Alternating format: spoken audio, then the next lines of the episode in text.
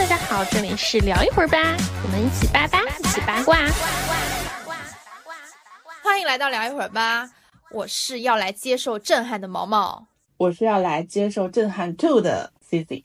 我是在短剧干了三个月的菠萝，我是莫名其妙也摸了摸短剧边的老舅。今天这期节目，感觉我们已经预告了很久了，就没错，我们就是要来好好的聊一聊短剧这个东西。虽然很多的节目吧，就是已经已经快把短剧的前世今生都盘了个遍啊，包括怎么运作呀，怎么赚钱啊，包括还要抓住风口啊，等等等等。但是呢，哎，我们就是要和别人不一样。今天就是一个大胆暴论，来交给我们短剧从业者来大声说出你的观点。我只能说是。国内的小程序短剧可能要完蛋了，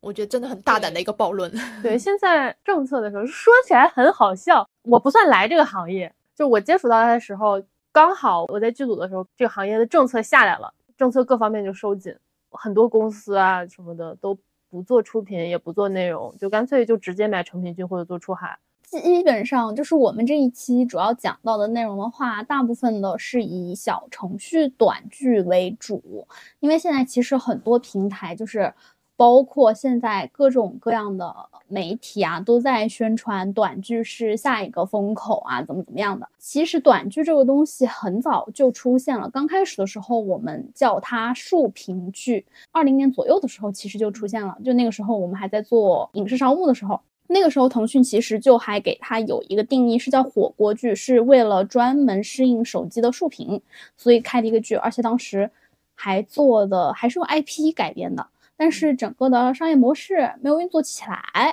那早期不是辣目洋子的那些剧？对对，嗯，然后抖音是金靖，所以这一批其实就是视频平台他们有一波。但是现在来说的话，像腾讯、爱奇艺还有芒果。其实他们所谓的短剧，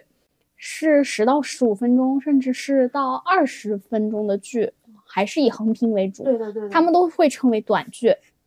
我认为啊，就只是因为他们其实相当于一个噱头。其实他们就是想以时长做一个区分嘛，然后做短剧跟长剧的区分。然后平台上大部分都是以横屏为主，然后竖屏的话比较少。大多集中在短视频平台，像快手、抖音和芒果有一部分有，然后腾讯也有一部分。像之前生活对我下手了，对对对，就是他们那个系列基本上是在腾讯播，就是会有，但是不多，而且出圈的也比较少，可能还是小范围的火了。包括我们今天聊的整一期节目，就刚刚布鲁也有说，针对于小程序短剧，然后小程序短剧应该说是二零二三年以来被说成是影视行业，包括互联网行业的一个很大的一个风口。我们从一开始先来说一下，就是刚刚也说了一下短剧大概是一个什么概念，然后具体分类有哪些。基本上它的时长就是一分钟左右，不会超过两分钟。然后它是以竖屏的形式来展现的，可能它的整体的集数可能是八十到一百集这样。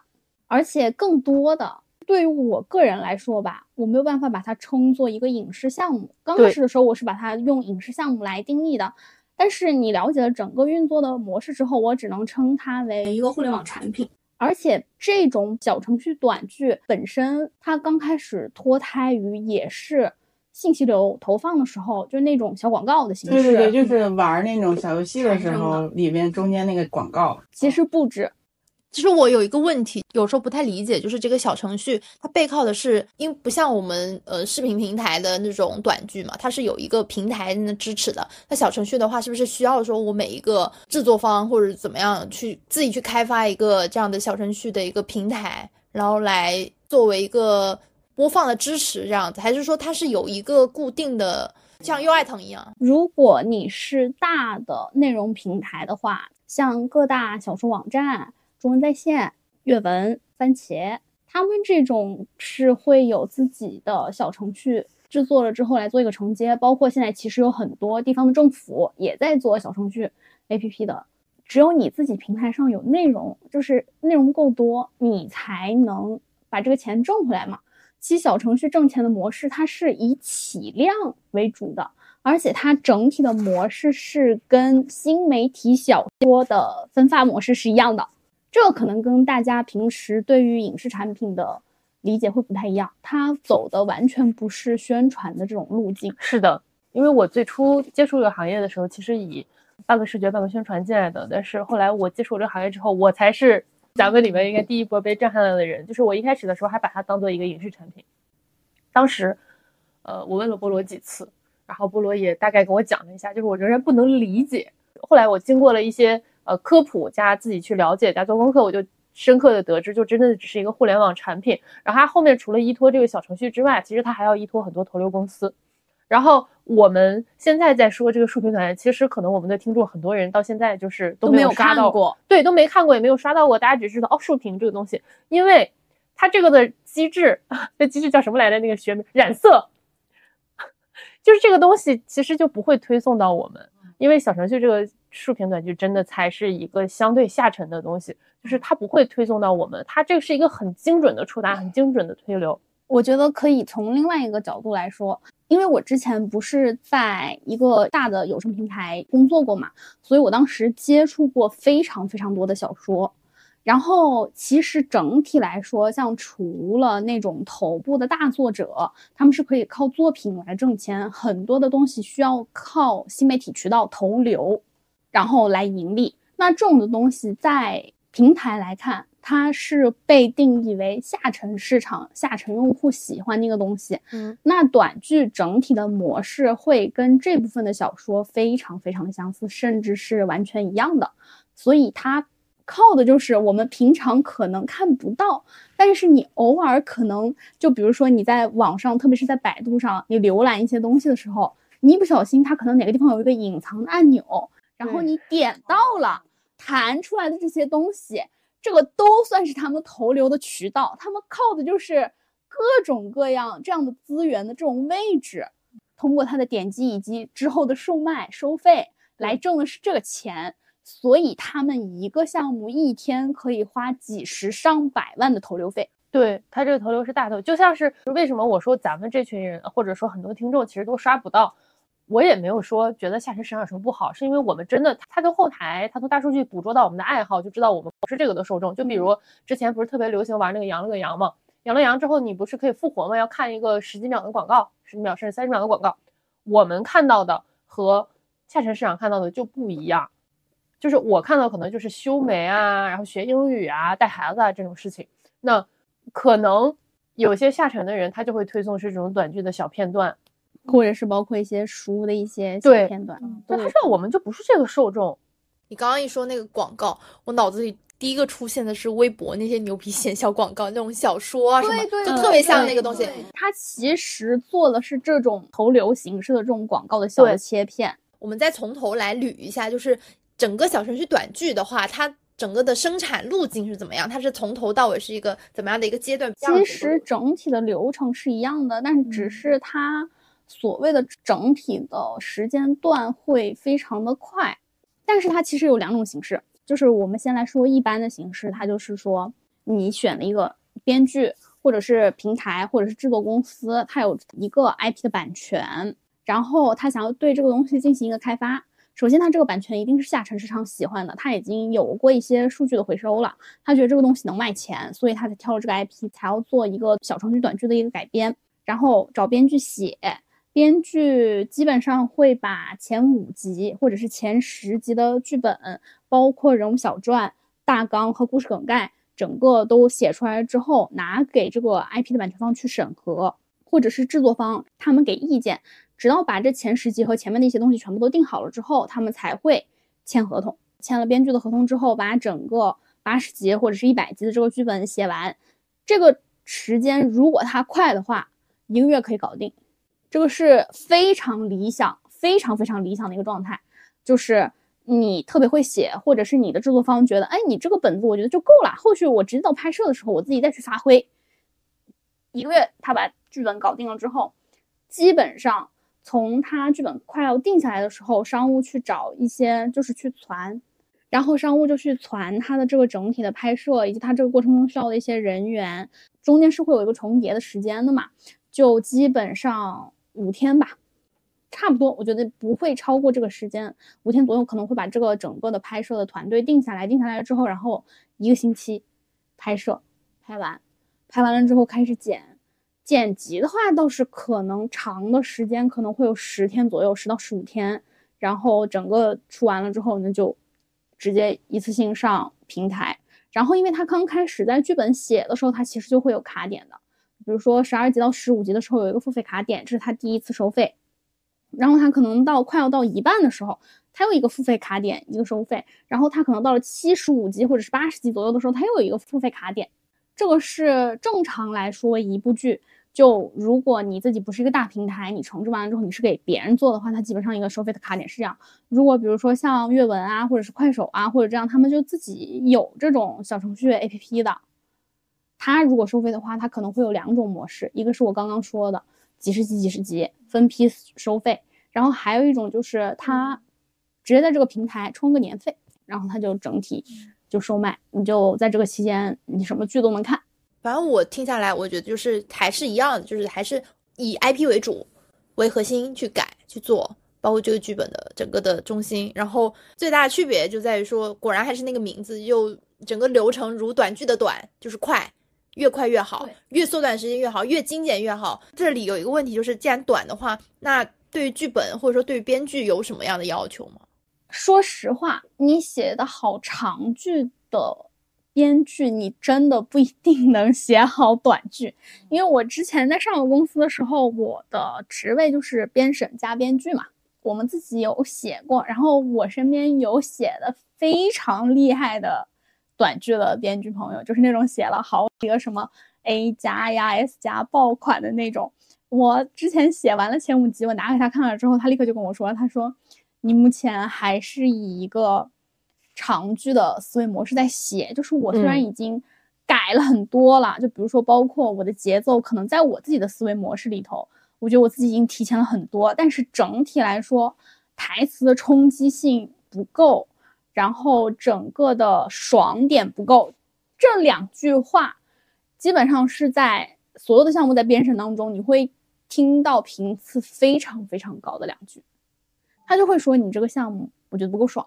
因为你说。优秀的编剧朋友说：“你是以长剧的思维跟来做这个东西，有什么非常明显的区别吗？有长剧会要把你那些逻辑全部都讲清楚，这个事情是怎么发生的，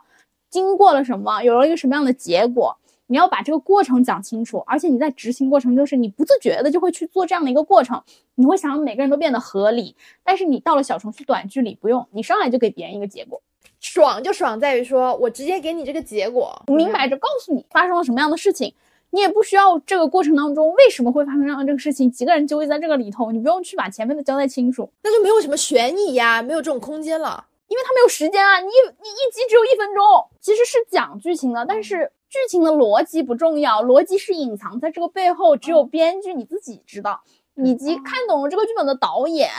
他知道。有一次我我跟菠萝吃完饭，我们俩回家。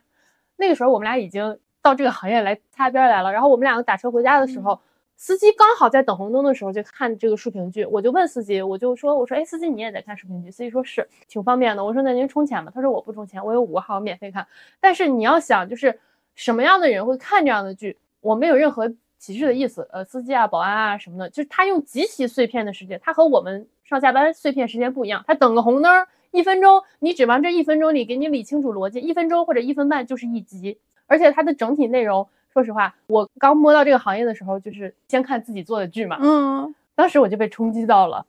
就是会觉得，嗯，老就来我们公司的时候，我们已经做了一个成品剧出来了，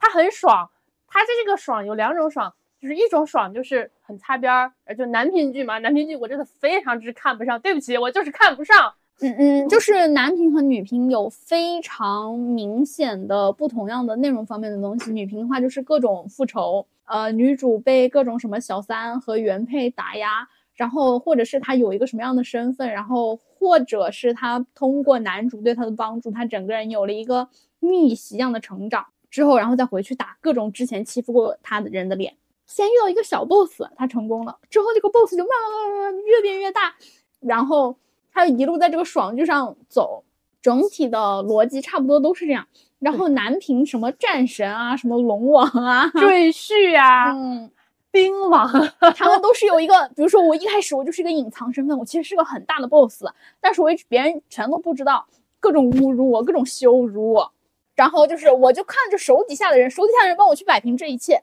出来为难我的人越来越多，越来越多。然后就靠着最后的时候，我才证明啊，我才是这个世界上最牛逼的人。因为菠萝是内容方面的嘛，他是文字剧情，他摸着我是我算是画面方面的嘛，我会跟照片、视频、现场拍摄这些挂钩。在咱们传统影视里面，男一大部分都是要好看的，对吧？怎么说呢？就是你男二再帅，你不能压过我男一的风头。但是在男频的竖屏里面，就这种神无双啊、神王啊、就是兵王啊，还有这种就是战神赘婿，男一基本就是很普普，然后男二稍微帅一点。反正我们比人深入接触制作的那个剧，就是男一看了之后我头疼，就是又土又难看又矮，然后男二就很帅。我记得我发了一张他们围读的图，很糊很糊。然后，但是很底下很多就是我影视圈的朋友，还有我的朋友都说那个长得挺白那个小哥哥好帅，就说男二好帅。但是这个剧情就是男一如此普普，但是吊打男二几次踹断男二的腿，狂打他，然后各方面实力碾压，然后男二特别窝囊。我不理解为什么要这样，我真的不理解。后来就是跟别人聊了一些，怎么说呢？总结一句话就是，你让下沉市场的人怎么去代入？他长得又帅又强，一堆女的男男女女都喜欢他，他是没法代入的，所以必须得是这样。就是一个资质平平、很一般的一个男一，暴打长得很帅的男二，然后全天下所有的女的都喜欢我。就是男频剧里会充斥着很多擦边的情节。我甚至，如果你是早期的剧的话，早期的剧更夸张。就是我们当时，因为还收别人的剧嘛，就是看完了之后，我和我的小伙伴直接说，纯纯就是看片儿啊，就是很擦，就是还好。还他们的工作还有审片，但我没有，还好我的环节没有。感觉眼睛遭到了荼毒，你都不是眼睛遭到了荼毒，你是整个人非常的不好。你，真的，你觉得自己脏了，同时你有身体上的排斥，你就特别想吐。我们每次都在说，这能不能算工伤？真的想吐，你根本看不了。还好我不接触内容那一块，我只看了我们之前投拍的那个剧。我看那个剧的时候，我当时开玩笑，我说我仿佛已经看到了我四十岁以后的日子。我当时还不知道这个内容险恶，我还说 只要看过竖屏，人生已经定性了，因为一分钟一集，你一下午就能看完，就很快，然后又很爽。可是当时我还没有看男频，以及深刻的了解这个竖屏的生态。当我从初探变成去了解了一下，我觉得不行，我受不了这个打击，我真受不了这个打击。你俩特别像那种什么，千万不要搜，千万不要好奇。不是你搜不到这玩意儿，你搜不到。就是你现在确实能找到一些地方，你在哪儿看呢？就是抖音上有各种小剧场啊，会有这种乱七八糟的。那也是投流投的也是里。然后，然后你还能就是 B 站上你能搜到一些盗版，但盗版他们又不知道名字，怎么搜搜不出来。对，这个东西就不是给你准备的。就我好奇，但是我还没地儿去开眼。对对。我发现没有一个中间地带，就是男频女频也好，然后这个剧情内容好，他们不存在中间地带，它就是非常极致的。因为你不极致的话，就是到时候他就会说你这个内容不行啊。重新定义不行是什么意思？对，因为小程序短剧很多，就是现在已经开了，在广电十一月出各种各样的建议呀，然后出什么管理规定之前，就是短剧行业里开了很多的会。然后很多所谓的写过很多爆款剧的人，就他们上台的时候永远会讲一点：我们是以内容为本，所以我们给编剧分成。他们所谓的内容为本是什么呢？就是你需要去适应整个的行业的环境。那他在这个行业里所能接受的所有的东西，就是你要去刺激人，一个要节奏快，一个要内容上来说就是非常吸睛。那他们怎么吸睛？扇耳光，下跪。这是最直接的，雷霆镇压，把他腿给踹断，动辄几几千亿、上百亿。对对对对，然后就是各种语言上的羞辱。唉，这叫内容为王，重新定义内容是什么？对他，他们确实就是这样的。他说，所以他们在一开始时候就是我怎么表现我对编剧的尊重，一个就是你的内容，你要是能写的很好，我很认定你这个内容，我就会给你签分成。他们在一开始的时候可能会签的是。利润或者是投放的百分之一到百分之二，百分之二是非常非常牛逼的人才可以签到。所以我觉得，其实他所谓的为王，或者说内容怎么样，他只是说我可能相对的比较尊重，或者是给予，呃，他的尊重不是说我对于内容的尊重，我是对你这个编剧他产生了劳动而。相对的尊重会给你分钱，就是这个钱上会相对会比呃国内长剧或别的影就影视编剧上会相对的靠谱一点，我只能这么说。我就是因为它的价格就摆在那里嘛，就是一万来说就是起步的一个底价。然后你想想，他如果还觉得你 OK，可以给你分成，基本上你整个写下来之后，你一个项目挣个万把块钱，看起来是挺轻松的。而且手速快的人同时可以好几开，因为它的剧情是极其雷同，它是有套路的，无论男女。对对对对对对对。所以市场很乱的一个问题就是，很多人在收这个剧本，他收了这个剧本了之后，然后他发现，哎，这个东西我收了你的剧本，这个东西爆了，那我再来找你写的话，你肯定要给我涨价。因为你已经在我这里写过爆款了，我肯定是要给你涨价的。那我就去找另外一个编剧，按照你的结构，按照你关键的情节点去，我把你这个稿子洗稿。你你看他现在有几千块钱收剧本的，那是因为现在市场不行离谱。还有就是他，我觉得为什么说他还要分账？很多除了编剧分账，演员什么也有分账的。他因为这个演员的片酬也很低，几百一天、一千一天的这样子。那不是跟群演差不太多？顶流现在能几万，但没有几个顶流。我了解到，就是你你如果群演，你去横店拍戏，你还要办演员证。但好像视频短剧这一块拍戏的，好像是不用办演员证，好像是。我们前面也讲了很多，就是 真的是还。真的是震撼到了我一些，就是关于短剧的一些内容啊，包括它的一个现在一个现状。因为菠萝跟老舅是真的就是在短剧行业就在这么一个公司里干过的，所以相对的真的是很了解，以及就是切实的感受、体验到，并且工作就是这个内容。然后，其实你们两个是怎么进入这个赛道的？我我觉得也可以跟大家讲一讲。不然就是大家会觉得，嗯，怎么莫名其妙，你俩怎么突然就去看短剧了？因为我以前的时候就会接触网文嘛，那网文的时候大家都会说，我们经常就是问我们怎么去评判这个 IP 是我们觉得平台可以花钱去买的。版权经理会给我们反映过一个问题，就是啊，这个是新媒体文，它第三方销售数据非常好，但是他没有办法。给我这个整体的数据，就是第三方数据这个东西是一个很神秘的东西，只有大佬们核心的人，你才能拿到它一个差不多的高高低低一个收益的价格吧。所以我当时一直对于新媒体文如何投放这件事情非常感兴趣。然后因为我了解了一下短剧，它整我一开始进去的时候，我就觉得。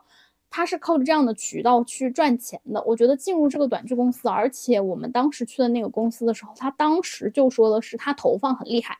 我才去的。我在进之前其实是对这个行业有一定的考察，我想了解的是投放如何做投放，它整体的一个营收模式什么样的，我想了解这个。包括因为我自己平时也在写剧本嘛，那我想说，节奏这个东西是编剧一定要锻炼的东西。那我觉得可能会对我今后在做内容的时候，结构模式上可能会有一定的帮助，所以我想去尝试。那有帮助吗？你觉得？嗯，我觉得是有帮助的，因为你的时长注定了你没办法水呀，没办法水吗？但我觉得还是内容挺水的呀。它的内容不水，它的问题是模式化的问题。哦哦，对，就是比较固化的那种。对，整体的结构是一样的，所以你才会发现它所有的卡点的位置也是一样的嘛。就是因为你到了这一集，你就该什么样了。就像我们之前调侃的以前的韩剧，就是什么八集就固定会有一个亲吻啊一样，就是它十五集收费，为什么收费？是因为有一个吸引的点。那你怎么在这个点上吸引人呢？就是男女主有一个 kiss 啊，或者什么的，或者是男主的身份有了进一步的发掘啊什么的嘛。如果你只看一一部剧的话，你其实不会觉得它很水了，你也不会觉得它节奏很拖。如果你看了很多，你就会发现，就都一样嘛。嗯。那老舅是怎么进入这个行业的呢？对，老舅是怎么进入这个赛道的呢？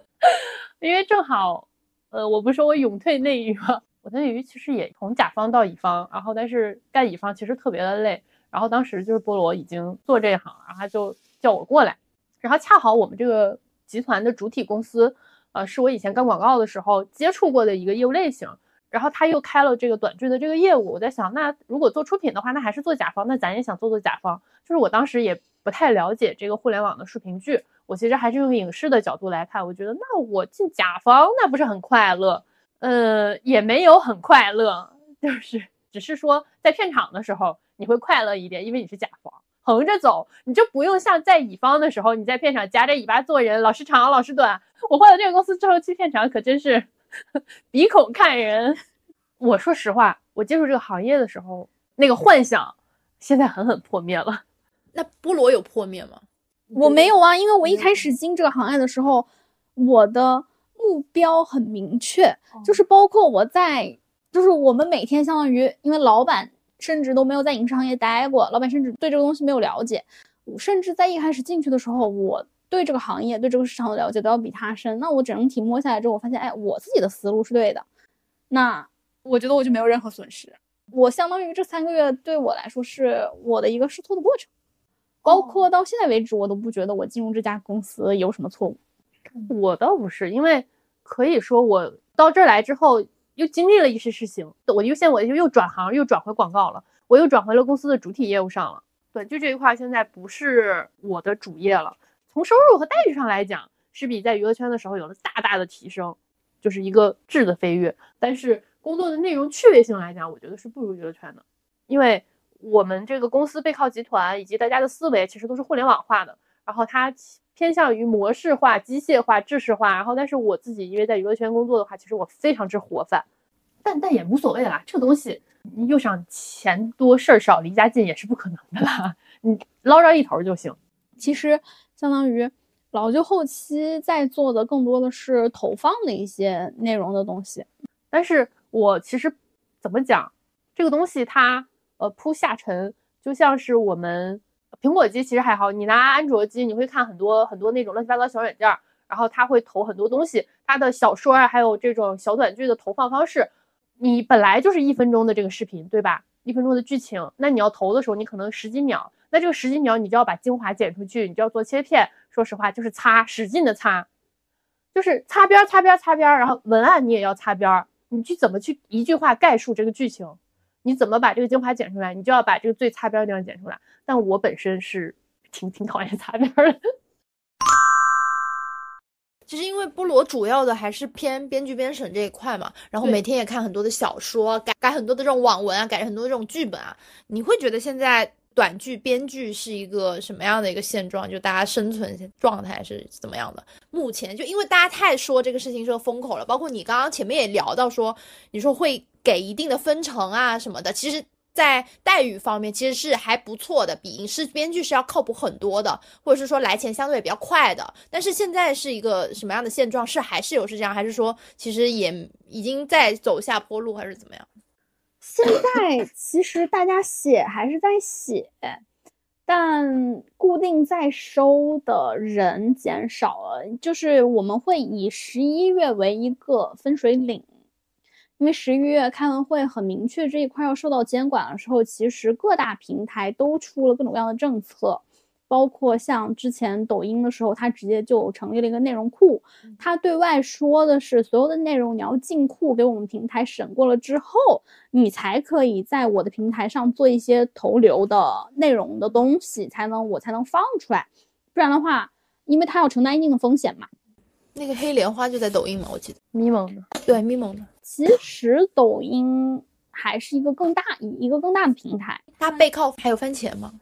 番茄其实是另外一条路数，番茄是一个很难打通，它一直以来都是一个很难打通的一个渠道。这样子啊，我我一直以为其实抖音的很多的这种剧，它的来源或者说它的不是不是九州哦，九州容量什么这种。这种公司会收大量的剧，因为抖音它只是一个平台，它没有承制的能力。但是在那一段时间的时候，我有看到它的招，不知道后续它自己是怎么样做发展的。但是据我所知，就是番茄很很有意思，它永远是在这个市场环境之外的一个东西。就包括你像番茄听书，它跟整体的市场也不是一块，但是人家就是闷声赚钱，而且它也不愿意跟生态之外的人玩。他不愿意跟内部之外的人玩，你很难切入进去。我之前有找过番茄的人，其他的平台都很好联系。人家对外跟你沟通的模式就是，我们现在业务已经很饱和了，就是如果你要一脚插进来的话，就是很难。那现在写的人赚钱的人还有再继续写短剧吗？就做这个事情。现在既然收紧了的话，那是不是以其实我个人感觉啊，蛮像得得七八年前、近十年前的网剧的风口了。对吧？就是很像那种感觉，就是当年网剧开始说火起来，就各大平台开始做网剧，然后网剧有了一些新的一些路数，包括尺度什么，大家都可以做的时候，无数的平台公司各各方都开始涌现，我们开始做网剧，然后招很多的做网剧的人，包括因为你知道为什么你我脑子会出现这个吗？因为你说番茄可能自己在招嘛，我想起当年我的前东家招网剧的整个的制播团队，你知道为什么吗？我后来摸清楚了这个关系，为什么短剧这个行业会突然一下兴起？首先是因为九州这个公司。不得不从九州这个公司开始说起。九州它最大的优势就是投流这一块儿。你知道，我发现现在发现一个很有趣的一件事情，就是所有的公司，你想要上市了之后，你的融资人或者是要给你投资的人，会对你有一个要求，他需要你有内容这个板块儿。内容这个板块是很多投资人硬性要求的。这当然啊，上面都是我的猜测，是因为我集合了我对别的公司的一些考察和观察了之后，我得出来这个结论。他从一个纯粹的投流的公司，然后开始建立他的内容团队。那他的内容团队确实，他们也有专门的编辑和编审，去找一些在网上去挖一些编剧，然后专门的去做一些呃短剧的定制。然后他们自己手上有本了之后。再去外面找制作团队来制作、去拍摄，更多的它也是以批量合作的形式，然后去引入平台，因为你这样速度快嘛。因为他自己本身投放就很强势，然后投流一定是一个稳赚不赔的事情。在目前的互联网，只有投流这个业务是稳赚不赔。对，而且大家已经得到了一个非常明确的数字，就是你投了一。你之前的时候，你可能刚开始在短剧这个行业，你可能赚到一点五到二，现在的话基本上是稳定在了一点二。你想，我投个两千万，我最后挣了一个一点二的一个比例，是吧？那后面的这个就是我纯赚的这个部分，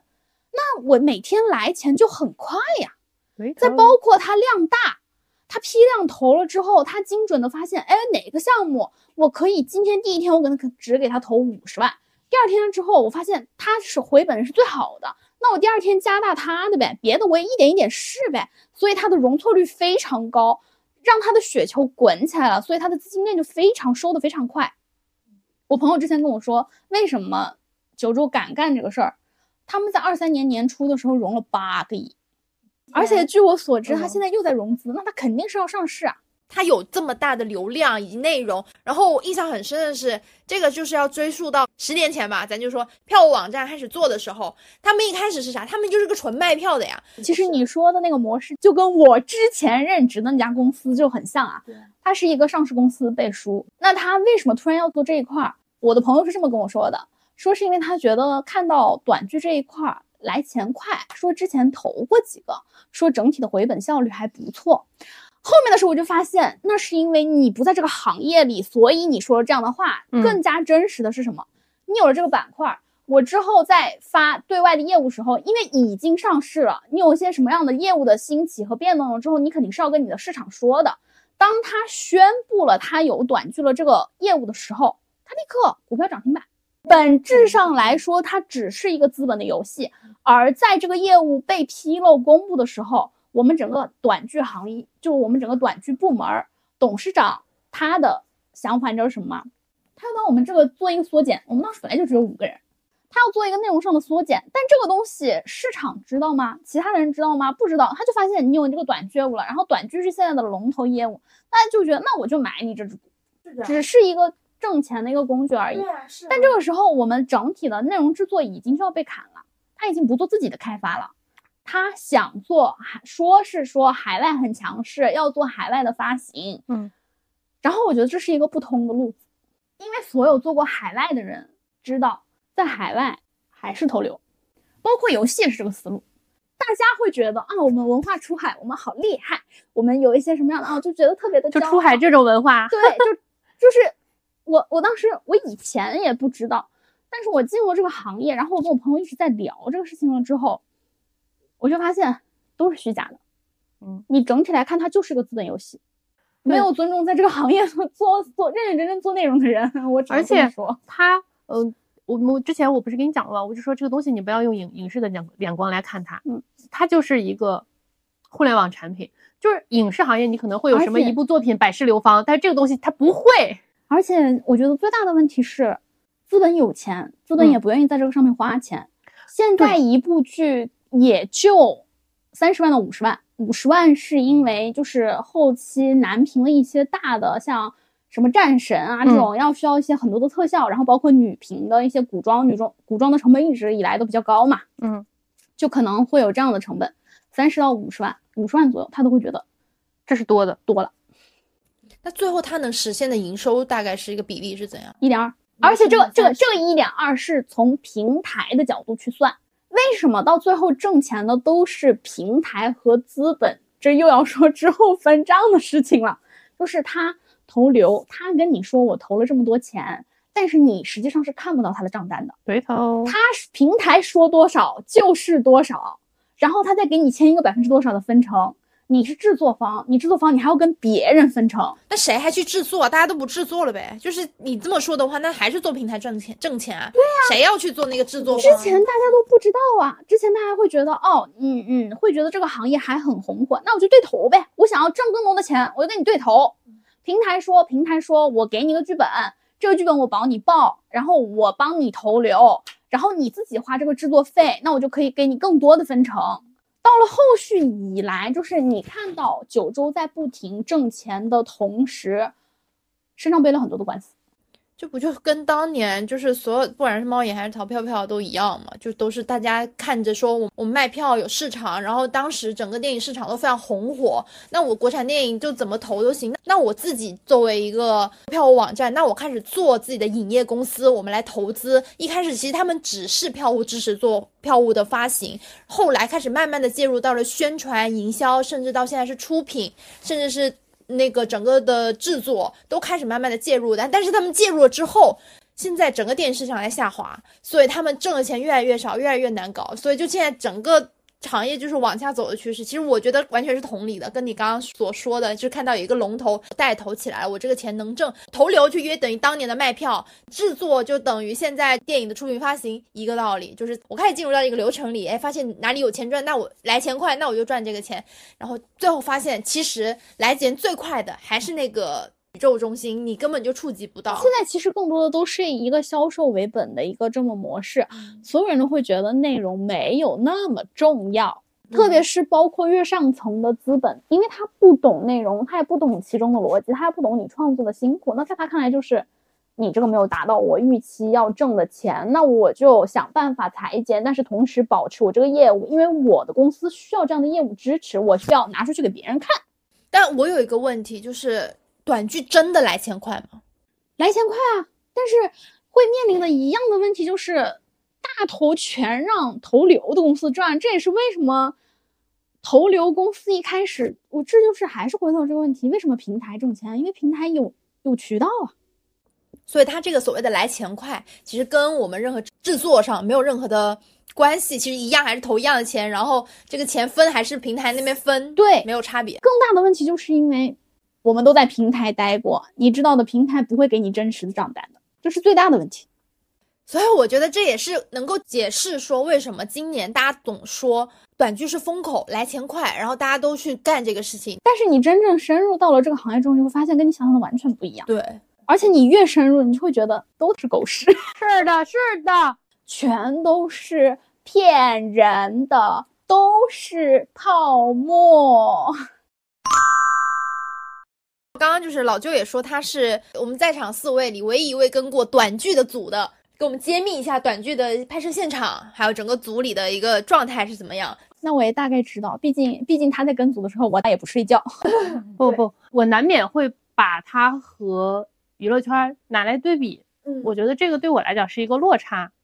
就是虽然说我从乙方的身份跳到了甲方，可能你在剧组里面的身份不一样了，可能别人会对你更加客气一些。和你说话更加谨慎一些，所有人都吹吹拍拍你，但是呢，我难免会在这个现场的所见所闻以及看见的演员啊、导演啊等等的专业度来讲，会跟影视剧就是会跟娱乐圈啊、影视圈做一个对比，我觉得这个就会有一个心理落差。以及刚刚波罗也有提到，我们其实一部剧拍七天，七天已经算多的了，嗯，就是拍七天就结束，然后是一个压缩，基本上基本上顶天了，对，就是拍七天，然后这些演员怎么讲呢？因为你知道，娱乐圈的演员都是有一些演员病的、艺人病的，都要伺候着。但是短剧现场的演员就是，嗯，其实你可以理解为大家都是素人，就是没有那么多臭毛病，然后就是你说什么他听什么，你让他干什么他就干什么，然后也没有那么多矫情病，然后这个我觉得还还算是比较好的一点吧，就没那么多批事儿。然后呢，但是现场说实话配备的这些东西啊，啊和影视剧是比不了的。然后现场的一些摄像啊，还有设备啊什么的，也没有正经的摄像机，也不更不会有什么，就是什么斯坦什么更不会有了，就是就是相机，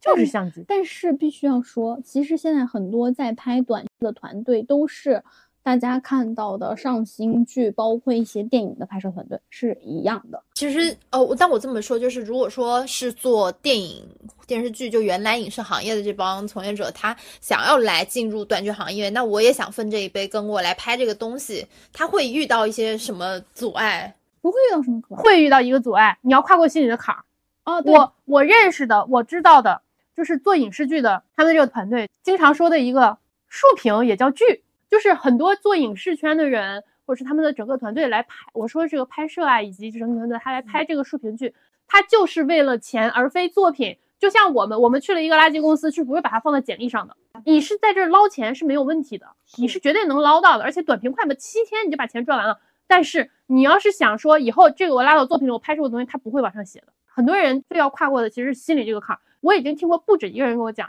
这也叫剧，这也配叫剧，你们那也配叫剧组？那怎么样呢？我们这不配叫剧组，但它就叫剧组。我也不愿意承认。说实话，我很多朋友说你去做这个了，我说哦。但是很好笑的一件事情，我有一个同事，就是他离职之后，他也去做短剧了，但是他做哪一块我俩没有深聊。但是他做淘宝短剧那一块，就是说实话，现在大家都做短剧，都在降维。不是降维，为什么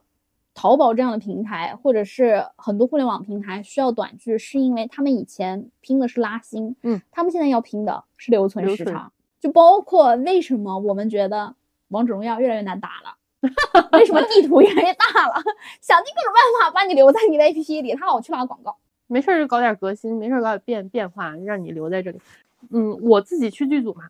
它的整体的制作啊、场面啊，其实都很小。然后还哦对，还有一个我不理解的，我要讲，我突然想起来了，离谱的男频运镜，我真受不了。一直在那儿转，我有一天，我给你讲个巨好笑的事情啊，因为片场有一天拍床戏，然后呢，我肯定要去盯组的嘛，然后现场也没有几个人，因为一大早就出工，人家那个剧组人都说你是我是他们见过最勤劳的甲方，早早就去盯着了，因为没有办法，我要把现场的一些事情，就是给平台给我的老板什么的都看一下，然后我就去了拍床戏，没几个人，全体还要有一个说 VO 的人，but 现场所有的人没有一个普通话好的。我是现场唯一普通话好的人，我一听要说 VO，我在想别找我，我赶紧跑，我走到厕所里，然后拍床戏的时候就是那种还蛮土的啦，就奇奇怪怪的花瓣。但是更离谱的事情来了，不知道谁在拍戏的时候就是要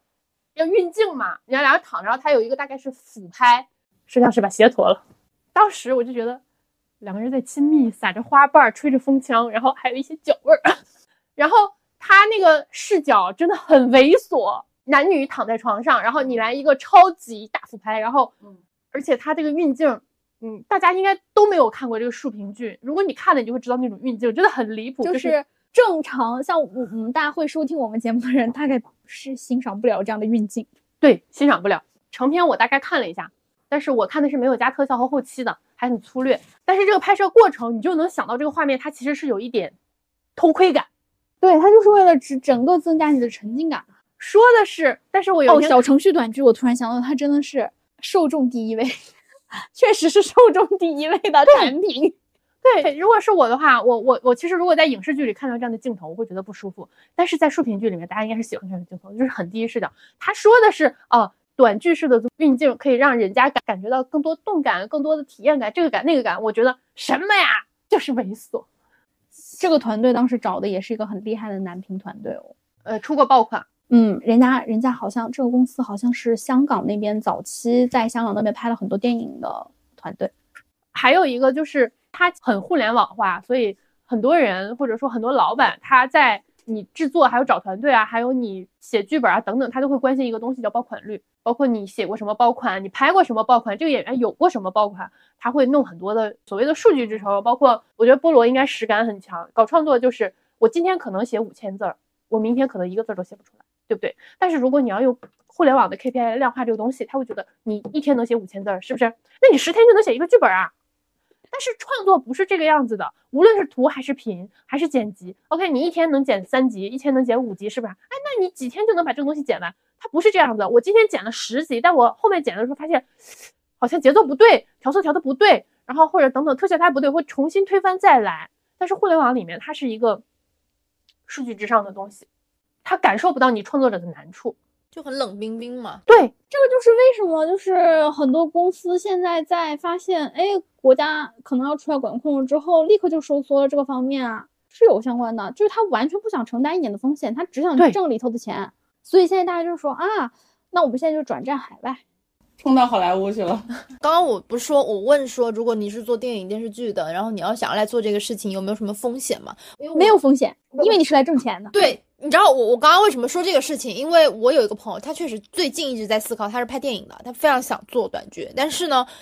他面临的一个所谓的一个风险，就是会不会被骗钱，一定会。对吧？就是我的点就在这里。如果他真的没有在这个行业里有认识靠谱的人，我只能说，短剧行业里现在遍地都是骗子，特别是平台。去哪儿找我们这种说大实话的？这个就是实话。不管是现在要做什么的短剧，或者是做其他的，我就会跟你说，他给你保底嘛？给你多少钱？如果人家不给你钱，你一分钱都不要投，不做。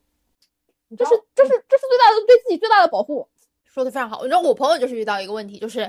上来就说：“哎，你先给我钱。”我说：“你这哪行啊？人家啥都没给你的，你就跟你要钱了，这一看就是骗子呀！清醒一点吧。”我说：“就是虽然这东西来，大家都知道来钱快，所有的人都想分一杯羹，但是不是这个羹是你想分就能分的，你一定要看清楚，他是不是要骗你这杯羹。”而且为什么一开始的时候就是短剧红火会把会被大家知道，是因为之前会有一个飞书的文档，里面会写了每周在抖音上投流的爆款，它后面的那个数据就写的非常的夸张，几百万、几千万。然后就如果它的流水或者是它整体的投放到了几千万，就就二四十八小时、二十四小时，那破了个五六千万。你算嘛，你能算的，一点二嘛，你能就能知道你赚了多少钱嘛。老板只会看到这个数字，他要的就是这个东西，他有一个非常理想化的一个制作时间。就我自己的了解，现在很多九州出来的商务都被拉黑了，他们找编剧和制作团队都找不到，是因为他们内部过剧本也非常非常的慢。老板会跟他们从头到尾过剧本吗？他也不知道啊，他就看到人家挣了好几千万一个项目，好几千万。我朋友之前就跟我说过啊，说他们九州九州的编审也是卡的很严，然后有的时候可能啊，就是反正也是别人跟我说的，就如果我瞎说，反正别人也得找我，就是可能有的时候因为他们也很焦虑，就可能会对你进行人身攻击，PUA 你嘛，嗯，你你这个东西写的不行。回到我们最开始在说的，为什么会觉得说国内的小程序短剧要完蛋了，就马上要凉了，就是因为十一月份之后出台了那个政策，还是政策的问题是吗？对对政政策的问题，就是因为要管控嘛。然后你看快手和抖音都出来公开说话了嘛，大家是更想把它往之前的网剧上去制作上去走了嘛。所以各个平台你就会发现，哎，各个平台发现好像我的机会来了，就是嗯长视频平台。对然后就是抖音和芒果说他们要一起做什么微短剧啊什么，其实整体的概念还是不一样的。就包括芒果前段时间宣传他们的那个有一部剧打着什么上新微短剧，我还特意去看了一下，时长还是在十六到二十分钟，它整体只是就比如说以前一集的长度，我给你对半切，对半切了一集之后上来了，然后它可能整体的剧的节奏确实是快，因为也就十八二十集嘛，整体的制作成本也没有那么高。就他们的微短剧还是在以之前影视的那种模式嗯在做，它本来也不是说专门是给你的竖屏手机用户来做的，整体的思路还是不一样。但是外界看不到这些啊，我觉得整体来说还是为了股票。对，如果说，因为我们今天聊的主要还是以这个竖屏的小程序剧，就是其实那种比较长的十分钟、十五分钟的短剧，其实并不是我们主要聊的。还有一个就是，我觉得国家这个管控是好还是不好？如果说从我的角度来讲，因为咱们很多次都说过吃点好的，吃点好的就是那种，我是希望看到很高水平的东西，但这个东西说实话，它就是一个低水准的东西。我我觉得还我说的就是有点难听我，但是觉得确实是这样。就是为什么互联网越来越发展，它并不是专门服务于所谓的一二线城市的这种精英分子，因为它肯定是要也要服务那种三四线的用户的。嗯他抓到了这些用户的喜好，他发现有个东西可以去打动他，让他花钱，而且是花大价钱，所以才会运营而生他们喜欢的所谓的内容向的东西。但是目前来说，整个行业的整体的制作者。不管你是从嗯，就大概率吧，就是这种内容上的东西来说，很多人其实是不太能从心理上接受的。你自己大概是没有接受的，但是你又不得不承认这个东西是非常的有市场的。包括就是为什么这个东西越铺越大之后，让大家能看见，是因为发现我操，竟然有一个东西真的能，就是除了小说以外，真的能有一个东西去打动下沉市场的人，因为。互联网平台的瓶颈已经很长时间了，所有的平台都在嚷嚷着我们要做下沉的东西，我们要去打下沉市场的用户，然后去开发东西让他们更加的赚钱，所以这个东西才会火起来。当时我们为什么会提出这个观点，说觉得短剧要完了？就是突然菠萝那天就是在群里说，他说我觉得短剧马上要凉了。我当时看到这个论调，我心想啊，这不是一个正在蓬勃发展的、就充满机遇的、钱很多、钱滚钱的一个十一月份的时候，我就已经对这个行业产生，就是那个东西一出来，我当时我觉得这个行业就可能做不下去了嘛。然后我嗯那个星期的时候，我找非常多的人在聊这个事情，我就说啊，你们写剧本的时候有没有有没有这样的问题啊？然后我就看了一下群里，那个时候我加了很多很多的短剧群，是我朋友给我加的，就是那种质量特别高的，我在里面能找到各个头部平台的人，我想要对的人都能在那些群里找到。那个时候大家每天都非常非常的活跃。收成品剧，收什么首发剧、新剧，收剧本，你一天能看到无数的人在里面发这样的广告。但是从十二月份开始，发的人很少了，就包括有一个，当时说什么，就是有一个编剧叫本能，他自己开了个公司做短剧的，就是他出过很多的爆款，然后很多的短剧的平台就去找过他，他现在每天在群里都在发。短剧完了，大家散了吧，就是这样的话，你知道吗？然后有些人就是看他更刚开始没有人搭理他，后来就是可能有点烦，因为他真的每天发，有的时候早上发的，早上发完了，中午发，中午发完了，晚上发，就有人就就就我觉得是有那种怼他的，就是说说啊，是不是就大家散了，然后你来挣钱什么，就是这种调侃的形式嘛。但是我觉得确实是整体来说后面的。小程序它这个这个东西，因为它毕竟市场和规模都已经形成了，还有很多公司靠这个为生，它肯定会做下去。我所谓的凉了，就是它整个这么热的现象后面可能不会再出现了。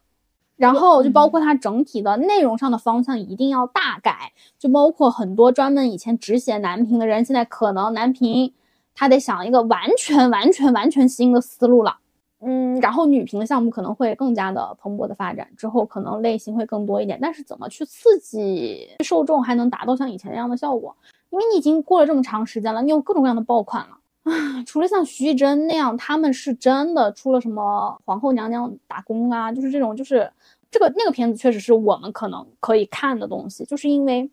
它可以靠人带去。它其他整体的制作的思路肯定都得改，因为很明确。我之前有幸 看过一个文档，就是里面有一些广电批注的，他就会跟你说，这个扇巴掌不行，然后你有什么可能会涉及到一些什么乱伦的一些情节不行，然后还有就是什么下跪的情节也不可以，然后语言上的侮辱也不可以，这也不可以，那也不可以。那这个东西刚刚说的这四个这都是爽的点啊。对，就是刺激。刺激大家来购买的根本，那就是你整个你如何去刺激别人，这个根本你都得换。那我就在想，就就这个钱还能挣吗？挣得了吗？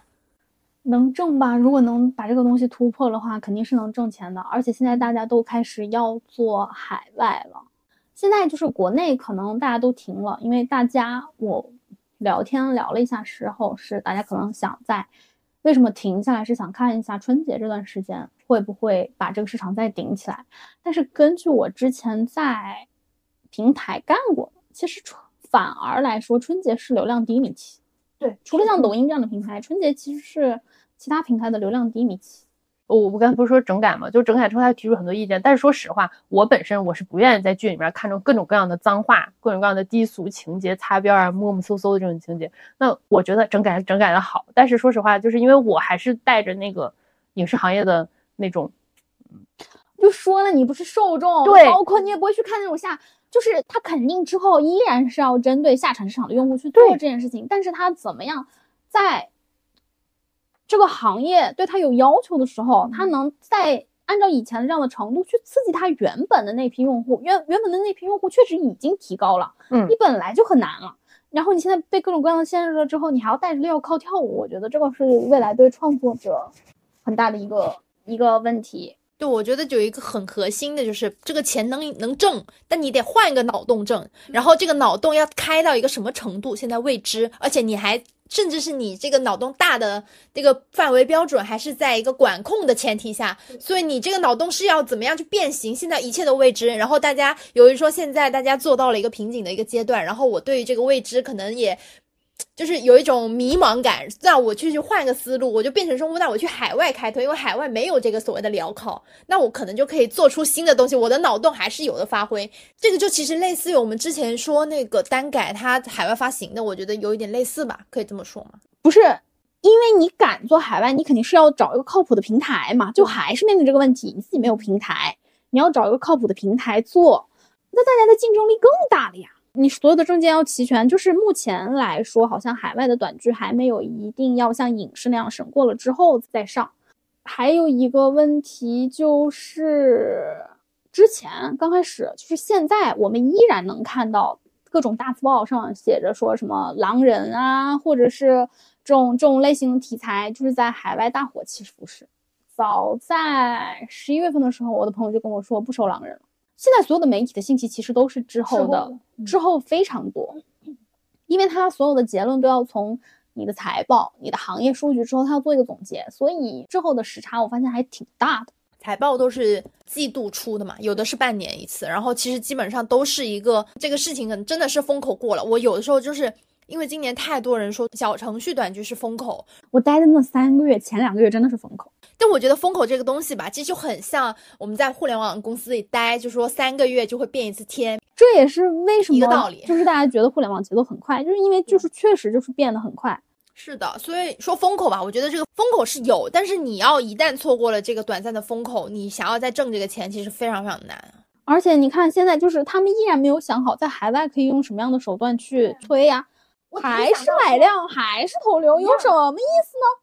但是我朋友他现在很巧的是，他在做海外的小说，他们想要做中国小说出海，然后他们就看了一些，他有找海外的一些发行的比较好的小说来看，看完了之后，就我们很深刻的聊了这个问题。他说，就算是人家下沉市场的内容，现在拿到中国来看，也比我们有逻辑讲故事，人家就是更精彩。这是本质上的问题，就是但是国内一直以来都觉得内容不重要，就是没有那么重要。是是，这我觉得这个是一个很很大的很 也没办法，这个事情挺无奈的吧。就是整体的上层的人和我们在做这件事情的人思维永远是搭不上的，没有办法。就就是看的内容不一样嘛，他们看的是钱，我要赚这个钱，我们看的是可能有时候我觉得就是我们可能还是无法放弃那种我们一些理想化的一些对的东西，我们还是会把它当成一个作品，你知道吧？就是，但他们不是，就是它是一个产品，产产品跟作品一字之差，那差了太多的东西了。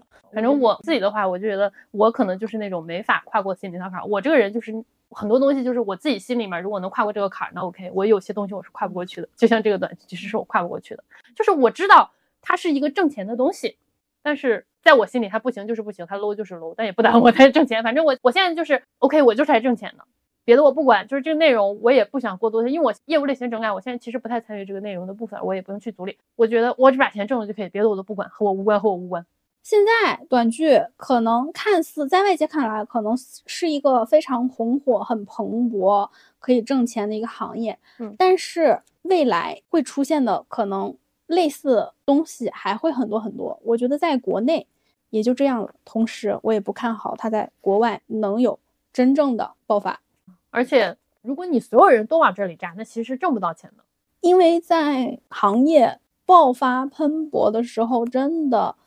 会有非常非常多的问题在出现。你看到了挣钱的只是少部分，但是这一部分永远在被夸大，吸引了很多不知道的人一脚插进来。然后我觉得有的时候确实是会迷足深陷吧。是的，是的。其实我觉得这也是我们我一开始就是有想说我们可以做这一期节目这个内容的一个初衷。我觉得就是有一点真的是破除迷信，或者是说我给大家一个警戒吧。因为太多的人在说管具有多好，它是一个风口，它挣钱快。我身边太多的朋友在说这样的事情，然后每次都会聊到这个内容的时候，都会说：“哎，那我要不要试一试？”因为它。在于影视跟互联网的一个中间地带，但是做影视的人呢，会觉得说我们现在影视行业这么差，我们想挣钱，因为前三年的一些问题，我们想把这个钱挣回来，那我们要找一些什么方法？那哎，刚好出现了这么一个产品，它在一个中间地带，我好像也能做这个事情，我也能挣这个钱，那我就开始去想办法，我要来进入到这个行业里面，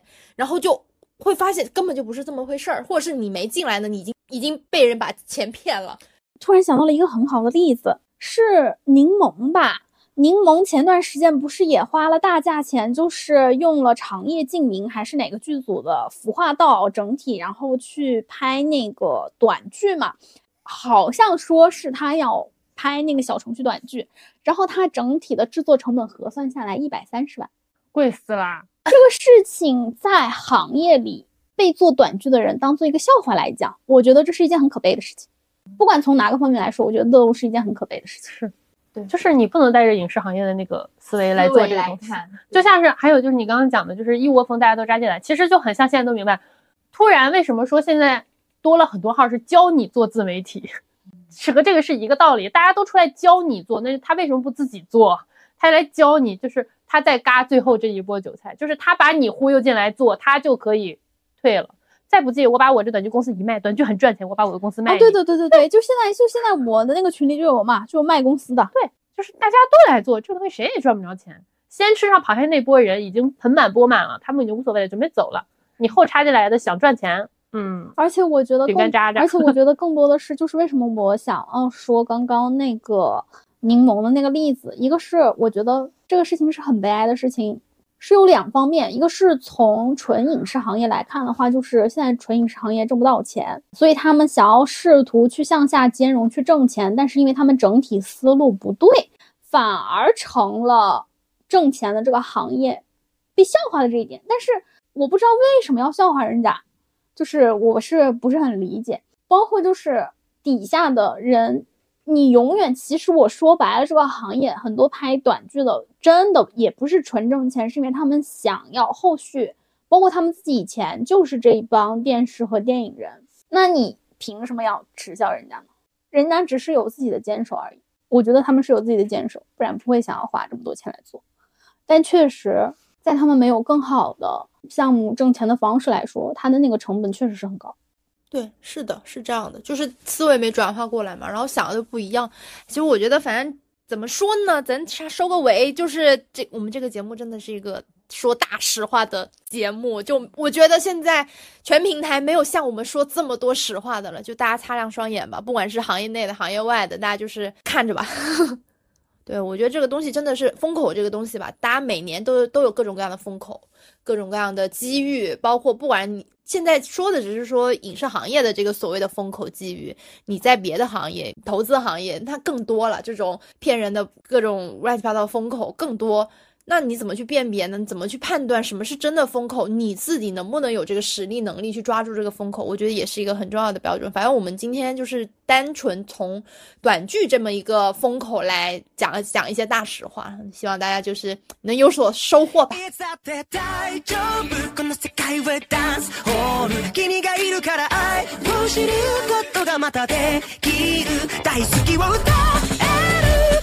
如果喜欢我们的节目，欢迎多多点击订阅。通过小宇宙、苹果 Podcast、喜马拉雅、网易云音乐、荔枝播客、QQ 音乐等搜索“聊一会儿吧”，都可以收听到我们的最新节目。欢迎多多留言、评论、点赞、收藏，尊重理解每一种不同的声音。也欢迎到苹果 Podcast 给我们打分，你们的鼓励就是我们最大的动力。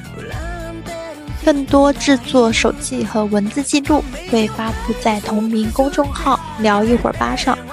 还可以订阅毛毛的个人 newsletter，链接就在 show notes 上可以看到。